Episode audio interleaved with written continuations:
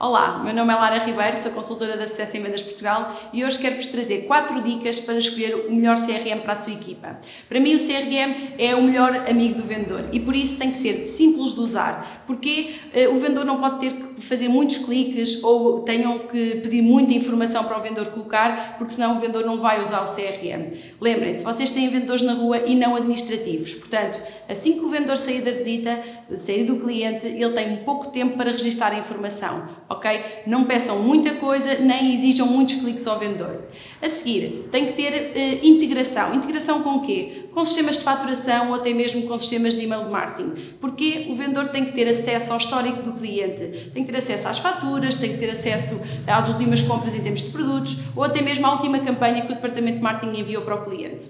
Depois, muito importante, são os relatórios. Hum, se é diretor comercial ou se é vendedor, é importante definir quais os indicadores que eu quero acompanhar equipa. Se são as propostas que estão dadas e não estão fechadas, é o número de visitas que foi feito, se é o número de telefonemas que o vendedor fez. Portanto, definam claramente quais são os indicadores que vocês querem acompanhar e percebam se o CRM responde ou não a esses indicadores. E outra coisa, têm que perceber se no futuro vocês quiserem evoluir os vossos relatórios, se é necessário recorrer a um informático ou se vocês conseguem fazê-lo de uma forma muito rápida e prática no CRM que escolherem.